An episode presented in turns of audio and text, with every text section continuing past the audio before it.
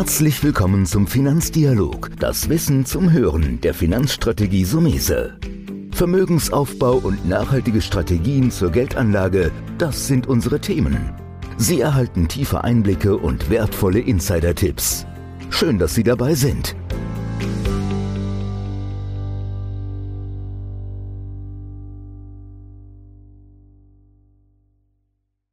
Heute schauen wir mal nach England, nach London und bei mir ist jetzt ein Fondsmanager zugeschaltet und zwar Nikolaus Schaaf von Janus Henderson. Erstmal vielen Dank, dass Sie sich die Zeit nehmen, Herr Schaaf. Sehr gerne, schönen guten Tag. Ja, ich glaube, Sie sind auch im Homeoffice, haben auch kleine Kinder noch mit zu betreuen. Zusätzliche Herausforderungen für einen Fondsmanager in der heutigen Zeit, aber ich habe das äh, gerade mit Peter Ried auch gesehen. Das ist eine Herausforderung für uns alle von zu Hause zu arbeiten. Ganz speziell interessiert mich heute das Thema Immobilienaktien. Und Sie sind ja Fondsmanager in dem Bereich. Vielleicht sagen Sie so ein bisschen allgemeiner am Anfang, was so Immobilienaktien sind, wie man mit sowas umgehen soll. Ja, sehr gerne. Ich denke, wir sind alle ähm, die Meister im Multitasking geworden in der jetzigen Situation, aber ähm, lässt sich leider nicht anders vermeiden. Aber gerne, ich erzähle Ihnen gerne ein bisschen was zum Thema Immobilienaktien. Das ist, denke ich, also ich bin der Portfolio Manager ähm, von dem Janus Henderson Pan-European Property Equities Fund. Das ist ein Fonds, der äh, in den börsennotierten, gelisteten Markt von Immobilien, äh, Immobilienunternehmen investiert.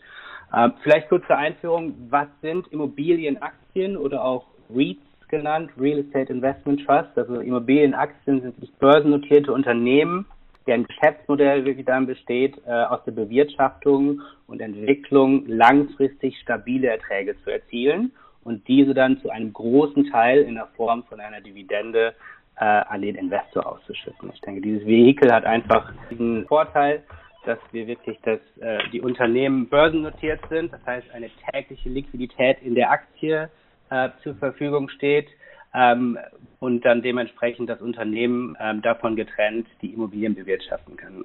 Ähm, wenn wir uns den Sektor angucken, ähm, man hat ähm, ähm, in Europa, schauen wir uns über 130 Unternehmen an. Also man glaubt es kaum. Ich denke, für viele Privatinvestoren vor allen Dingen ist dieser Markt gar nicht so visibel, aber es ist ein sehr äh, tiefer und breit gestreuter Markt. Also über 130 Unternehmen, äh, über 200 Milliarden äh, Marktkapitalisierung äh, von Unternehmen, die in, im Real Estate-Bereich ähm, unterwegs sind. Ähm, ich denke, die Attraktivität der Asset-Klasse ähm, vor oder die, als erstes äh, würde mir das Income einfallen, das ist das Einkommen. Das heißt, wie gesagt, die Mieteinnahmen, die diese Unternehmen generieren, werden zum größten Teil als Dividende ausgeschüttet.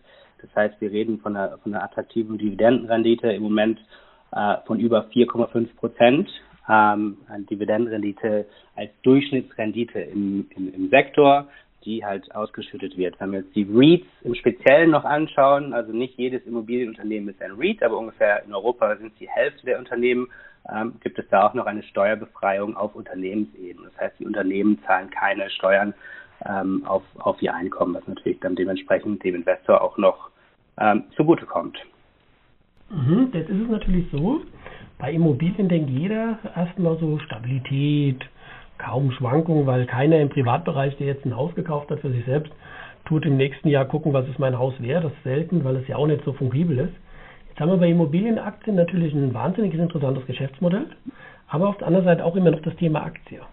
Und da habe ich natürlich doch eine andere Schwankungsbreite in so einem Sektor, wie wenn ich mich in Deutschland sehr, sehr weit verbreitet, zum Beispiel die Immobilienfonds ein bisschen sehr träge, statisch sind, mhm. immer gerade 1, 2 Prozent Rendite bringen, aber sehr schwankungsarm.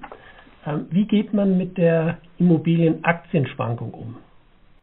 Ja, also Sie haben recht und Sie müssen kurzfristig sind Immobilienaktien oder unterliegen Immobilienaktien den Schwankungen des Aktienmarktes. Das ist kein Zweifel, das haben wir jetzt gerade in den letzten Wochen ähm, zu Beginn der Corona-Krise wieder gesehen. Jedoch ist es ganz wichtig, dass mittel- bis langfristig die Aktien werden davon getrieben, von dem, von dem Wert, was die Unternehmen wirklich auf ihrer Bilanz haben. Und das sind Immobilien. Das heißt, wenn wir uns jetzt sowas wie eine Korrelation anschauen, das heißt, kurzfristig ist die Korrelation zu Aktienmärkten hoch. Das heißt, wir haben eine gewisse Volatilität. Mittel- bis langfristig sinkt sie aber rapide ab, da die, die Aktien natürlich dementsprechend handeln, wie sich die Werte der unterliegenden äh, Immobilien ähm, entwickeln. Das heißt, langfristig habe ich einen sehr gut korrelierten äh, Real Estate Return. Ich habe natürlich die, ähm, den Vorteil einer Aktie, dass er mir eine tägliche Liquidität bietet. Ähm, ich habe dann, wenn Sie die offenen Immobilienfonds in Deutschland ansprechen gerade, ähm, wenn ich da mein Geld ähm, äh, aus einem Fonds wieder ausziehen will, gibt es sehr lange Kündigungsfristen etc. Diese Probleme habe ich bei, beim Aktien, äh, Investment in Aktien äh, nicht und in Immobilienaktien dementsprechend nicht. Zudem kommt auch, dass wirklich der Preis ähm, und die Immobilienaktien natürlich tagtäglich widerspiegeln, ähm, was passiert. Das heißt, wenn wir uns jetzt die europäischen Immobilienaktien als Ganzes mal anschauen, handelt der Sektor äh, im Moment stark heute zu einem Abschlag zum, was wir Net Asset Value, das heißt zur Bewertung der Immobilien, äh, die diese Unternehmen halten, von über 25 Prozent. Das heißt, wenn Sie Immobilienaktien heute kaufen, kaufen Sie ähm, sozusagen ähm, den Wert, den Gegenwert der Immobilien ähm, zu einem 25 Prozent reduzierten, äh, reduzierten Preis. Mhm, das ist natürlich äh, attraktiv, so kein Thema. Ähm, da bin ich auch bei Ihnen. Also in, in, meiner täglichen Beratung, auch in den letzten Jahren, habe ich ja diesen Wandel der offenen Immobilienfonds gesehen. Du hast heute ein Jahr Mindesthaltezeit, ein Jahr Kündigungsfrist. Deswegen bin ich persönlich gar kein großer Freund mehr von Immobilienfonds im klassischen Sinne, weil Verfügbarkeit ist ein hohes Gut. Also kann ich an der Stelle zusammenfassen. Ich muss im Prinzip einfach ein bisschen Schwankung akzeptieren, aber ich habe dafür, was Sie sehr gut gesagt haben, die tägliche Verfügbarkeit. Ähm, was mich jetzt interessieren würde, weil wir haben ja Ihren Fonds auch in unserem Zukunftsdepot gesetzt, was mich jetzt interessieren würde, wie kommt man denn auf, als Fondsmanager auf die Auswahl? Sie haben ja gesagt, als Beispiel haben wir allein über 100 Immobilienunternehmen in Europa und da ist ja der Kernschwerpunkt Ihres Investmentfonds. Äh, wie mhm. wählen Sie dann aus aus diesen? Was sind die Parameter, die Sie versuchen greifbar zu machen? Warum der Wert oder warum die Aktie nicht? Ja, das ist ein interessantes Thema. Bevor ich darauf eingehe, ich denke, was, was auch noch wirklich wichtig ist bei der, bei der Herausstellung der Unterschiede ähm, Immobilieninvestment über Aktien oder, oder offene Fonds, ich denke, man muss sich wirklich die, ähm, die Returns angucken, die Immobilienaktien über einen längeren Zeitraum ähm, generiert haben. Und wenn wir das uns anschauen, über die letzten zehn Jahre haben Immobilienaktien über acht Prozent im Jahr gebracht. Ich denke, das vergleicht sich sehr, sehr positiv und ist sehr attraktiv gegenüber jeder anderen Assetklasse. Es hat die normalen Aktien ausperformt. Es hat definitiv auch jedes Investment in, in Direktimmobilien outperformt. Das heißt, um nochmal auf den Punkt zurückzukommen, Immobilienaktien, klar, kurzfristig habe ich etwas mehr Volatilität. Wenn ich mit der leben kann, werde ich aber auch mittel- bis langfristig mit einer höheren Rendite belohnt.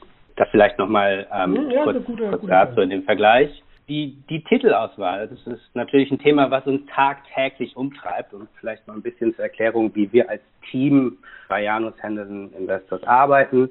Also wir sind ein Team von acht Spezialisten global. Ähm, davon sind drei in, äh, in, in Europa. Wir sind in, in London, also das bin ich äh, und zwei Kollegen noch.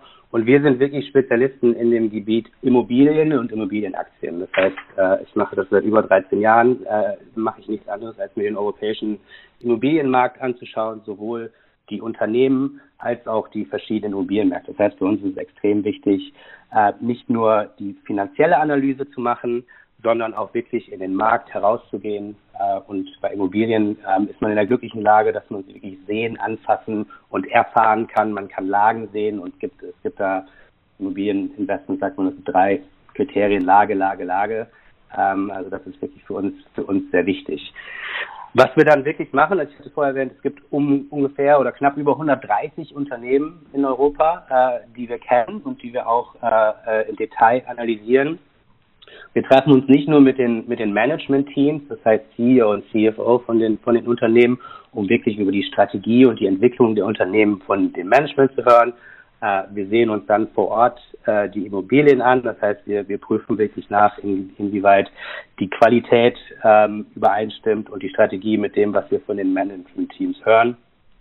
Und dann in einem nächsten Schritt ähm, bewerten wir jedes dieser Unternehmen. Also wir haben ein, ein hauseigenes Bewertungssystem, wo die wirklich diese quantitativen äh, Finanzkennzahlen einfließen, aber auch die mehr qualitativen Zahlen von unseren Besuchen der relevanten Portfolien und der Immobilien in Europa.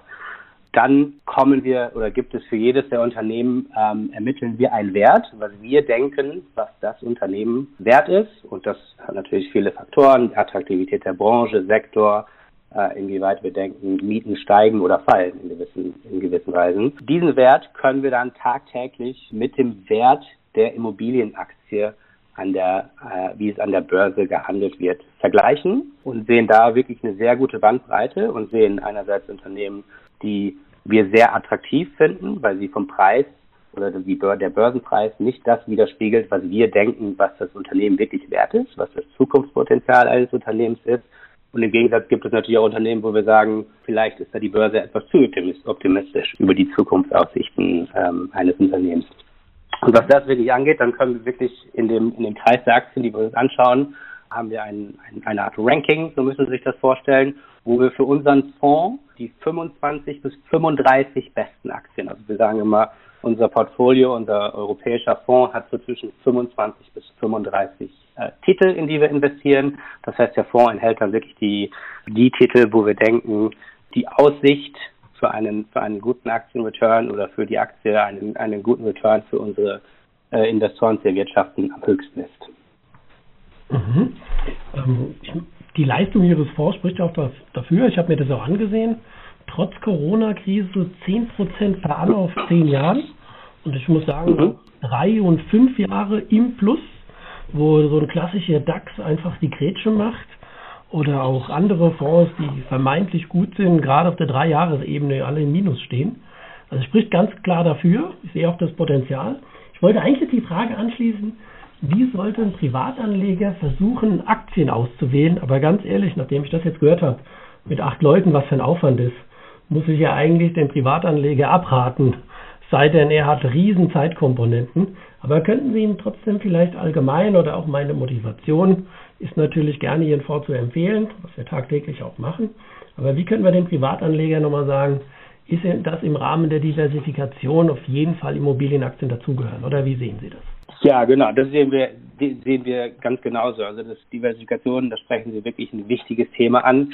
Ähm, dass Immobilienaktien und Immobilien im, im, im Generellen, aber Immobilienaktien im Speziellen ein sehr guter Diversifikator für ein breit gestreutes Portfolio sind. Also wir sehen immer, ähm, es guckt uns in, in der Finanzterminologie gibt es eine Korrelation zwischen verschiedenen Assetklassen äh, und vor allen Dingen Immobilienaktien weisen oft eine niedrige oder teils negative Korrelation zu anderen Assets auf. Das heißt, das ist was, äh, was man im Portfolio haben will als Beimischung als erstes, um das Risiko breiter zu streuen und um für sich den Ertrag zu optimieren. Ich meine, wir machen das in einem Portfolio und wenn Sie, wenn Sie fragen, äh, die Titelauswahl für Privatinvestoren ist natürlich mit sehr viel Aufwand verbunden. Sie haben es ähm, haben es angekündigt. Ich denke, wir als Team sind sehr, sehr darauf fokussiert, wirklich die Trends, die langfristigen Trends, die wir in der, in der, in der Branche sehen, die natürlich nicht nur Immobilien beeinflussen, aber die vor allen Dingen Immobilien beeinflussen, das auch in unserem Portfolio wiederzuspiegeln. Das heißt, die Titel in einem, äh, in einem Portfolio auch zu haben, die von langfristigen Trends profitieren. Das sind demografische Trends, dass halt mehr Leute in, in Städten wohnen, das heißt, treibt die Nachfrage nach, äh, nach Wohnraum in, in, in Ballungszentren, zeigt auch die Nachfrage nach, nach Büroraum in Ballungszentren. Dann haben wir einen wirklich technologischen Wandel, den wir durchgehen. Und ich denke, dass das, was jeder kennt, ist das Wachstum von, von E-Commerce, was natürlich zu Lasten der klassischen stationären Einzelhändler geht. Das heißt, das ist auch was, was wir in unserem Portfolio widerspiegeln, dass wir so im Einzelhandels-, im Retail-Bereich ähm, kaum ein Investment haben, weil wir einfach denken, die, die Aussichten mittel- bis langfristig ist da eher schwierig wohingegen wir aber äh, sehr viel Exposure haben, ist in Logistikimmobilien. Das heißt, Sie müssen sich vorstellen, die großen zum Beispiel Amazon Logistikzentren, wo die Pakete verschickt werden, wo es wirklich einen großen Wachstum gibt und wo wir zukunftsmäßig positiv eingestellt sind auf, auf ein gutes Mietwachstum und somit auch auf eine wachsende Dividende von diesen Unternehmen. Und ich denke, dass das alles zusammenzunehmen ist was, was wir als Team in unserer tagtäglichen Arbeit wirklich, wirklich lernen. Wir versuchen es anzuwenden, sprechen mit den, mit den Management-Teams und versuchen es dann natürlich auch anzuwenden auf unsere Aktieninvestments. Ja, ich meine, jetzt hat man wirklich mal tiefgründige Hintergrundinformationen gekriegt, weil ich glaube, dass diese Anlageklasse, obwohl sie ja schon sehr lange präsent ist, dass sie ein bisschen mehr aus dem ja, Schattendasein ist falsch, vielleicht auch für mich persönlich ein bisschen, Aber ich glaube, die, die meisten Anleger gucken viel zu sehr so ein bisschen auf die Standardwerte, äh, auf die Indizes. Gerade in Deutschland ist ja der DAX so das Maß aller Dinge. Aber wir stellen fest, dass so eine Nische oder insbesondere die Branche Immobilienaktien sehr, sehr spannend ist. Gibt es noch was abschließend, wo Sie sagen, das ist das, worauf ein Privatanleger achten sollte? Beziehungsweise würden Sie auch sagen, wenn ich jetzt hingehe, ich persönlich bin der Meinung, dass man so 10% durchaus in einem Depot mit Immobilienaktien auch gerne mit eurem Fonds bestücken will. Gibt es da noch eine Regel, wo Sie sagen, das und das? Oder sagen Sie eher, wer das nicht kennt, soll sich vielleicht auch mal mit dem Sparplan monatlich rantasten, weil ich auch eine ganz interessante Einstiegskonstellation finde, weil wir sind ja immer noch in einem Aktienbereich. Ja, äh, also die sehen wir auch. Ich denke so die, die Kerngröße, äh, vorhin über Diversifizierung in einem breit gestreuten Portfolio gesprochen, wir sprechen immer so von 10 bis 20 Prozent. Immobilienaktienbereich, deshalb sind wir da nicht so weit weg. Und bei der, bei der Auswahl der Fonds kommt es halt wirklich darauf an, wenn man einen aktiv gemanagten Fonds wie den unseren auswählt, ist es natürlich bei der Auswahl extrem wichtig, dass es für den Anleger den Anforderungen entspricht, die er stellt. Und vor allen Dingen für mich äh, als, als Anleger wären die größten Anforderungen natürlich, dass es Value for Money gibt. Das heißt, kann der Manager für das Geld, was ihm bezahlt wird, ähm, den NWC und die Benchmark mittel- bis langfristig outperformen und mir wirklich da einen Mehrwert bieten. Und ich denke, das ist das Grundsätzliche, was, was, was, was unser täglicher Job ist, was unser tägliches, was uns, was, was uns täglich antreibt. Mhm. Da kann ich ja dann zurückgeben als Fazit, Nikolas Schaf kann das mit seinem Team. Ja? Deswegen ähm, auf jeden Fall eine sehr, Wir arbeiten hart dran auf jeden Fall, ja. Ja gut, von nichts kommt nichts, sage ich auch immer. Du musst, äh, musst du agil sein. vielen, vielen Dank Grüße nach äh, London, beziehungsweise ich glaube auch im Moment ja im Homeoffice in der Nähe von London. Ähm, bleiben genau, gesund. richtig. Ja. Und nochmals vielen Dank. Vielleicht sehen wir uns ja irgendwann mal persönlich live in Frankfurt. Da habe ich angefangen, meine Podcasts sogar persönlich aufzunehmen. Aber in Corona-Zeiten ist natürlich das Thema Digitalisierung unaufhörlich. Also herzlichen Dank, dass Sie da waren. ich danke Ihnen für das Interesse. Genau. Und bleiben Sie und Ihre Familie, auch die Kleinen, natürlich gesund. Gell? Das war der Finanzdialog, das Wissen zum Hören der Finanzstrategie Sumese. Natürlich ist dieser Podcast keine Anlageempfehlung, denn jede Anlageentscheidung muss individuell getroffen werden. Idealerweise ist sie Teil einer ganzheitlichen Strategie, die exakt zu Ihnen passt. Dazu müssten wir uns persönlich kennenlernen. Besuchen Sie uns auf sumese.de.